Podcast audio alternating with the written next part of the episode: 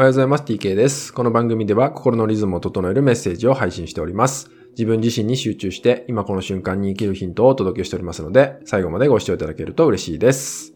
えー、今回の内容はですね、コンプレックスってことについてね、お話ししていこうかなと思います。あなたはコンプレックスがあるでしょうか？もしくはそのコンプレックスにおいてどのように捉えているでしょうか？ちょっとここをね、考えていただけたらなと思います。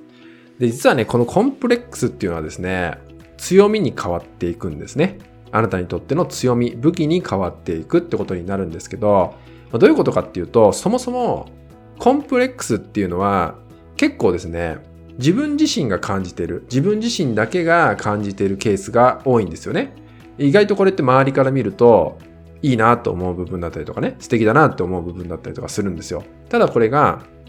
自分にとっては厄介なものみたいな風に捉えちゃってる方が非常に多いってことですね。例えばこれをね、コンプレックスを強みに変えていくっていうのはじゃあ何かっていうとですね、まあ、最近相談が多いのが、やっぱ承認欲求においての相談が多いんですよね。だからこの例をちょっと話していこうかなって思います。まあ、承認欲求って、まあ、周りからね、認められたいとかね、えー、褒めてほしいって言ったような、まあ、そういう強い欲求が出てきてしまうから、えそれが叶わないと自分責めちゃったりとかね、悲しくなっちゃったりとか、えはたまたそれによって承認欲求が強い自分を抑え込もうとして自分らしさがどんどん欠けてしまうなんてこともあるわけですよ。ただ、この承認欲求はね、そのような風に今向いている方向がただただ認めてほしいみたいになってれば当然人間関係悪くなっていきますよね。またこの人自分のことばっかり言ってて認めてほしいんだなっていうふうに感じるな、みたいなふうにね、周りから思われてしまえば当然離れていってしまいますよね。周りの人たちって。なので、じゃあこの承認欲求をやめるっていうのはさっき言ったように自分をやめるってことになっちゃうんで、逆にですね、この裏側に隠れている承認欲求だからこそ持っている武器、強みっていうのをどれだけ活かせるかっていうのが大事なんですよね。じゃあどんな武器が隠れているかっていうとですね、承認欲求が強い人っていうのは、まあ簡単に言えば人に褒めてもらって自信をつけていくタイプじゃないですか。なので、人を見る観察力っていうのはめちゃめちゃ長けてるわけですよ。人を見る力が高いんですね。なんでかっていうと、褒めてほしいから。その人を観察するんです。褒めてほしい人のことを観察します。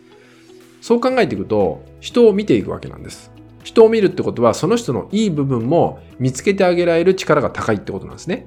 あなたはこういうとこ素敵だよとかね、あなたのこういうとこ私は好きですって言ったように、そういうふうにシフトするだけでもですね、人間関係良くなっていくわけなんですよね。なんでかっていうと、観察力が高いから、それを武器に活かしていくってことですね。そういうふうにするだけなんですよ。だから、承認欲求をやめるわけじゃなくて、承認欲求を活かしていくってことを変えていくと、自分自身っていう存在を殺さないまま生きていくってことになっていきますんで、えー、やめるとかね、変えるっていう視点をぜひ忘れていただいてね、外していただいて、その裏側には、どんな活かし方があるんだろうかっていうふうに考えていただくだけでもですね、もっと楽に生きれるようになるし、えもっとね、自分のコンプレックスってものに、え飲まれなくなってくるし、邪魔者に感じなくなってくるんですね。なので、このコンプレックスがですね、多ければ多いほど、あなたは強みとなる部分もたくさん持っているってことです。ぜひその裏側に隠れた強みっていうのを一つ一つですね、見つけていただいて、じゃあこれだったらどうやって活かせるだろうかっていう視点を持ってですね、自分自身と向き合っていただけたらと思います。はい、今回はですね、コンプレックスは強みに変わっていくって内容でね、お伝えさせていただきました。ぜひね、自分自身と一つ一つ向き合っていただいてですね、これまでコンプレックスだったと感じているものは、どんな強みが隠れているんだろうか。こんな視点を持ってですね、自分をもっともっと深めていっていただけたらと思います。はい、それではですね、今回は以上になります。最後までご視聴いただきまして、ありがとうございました。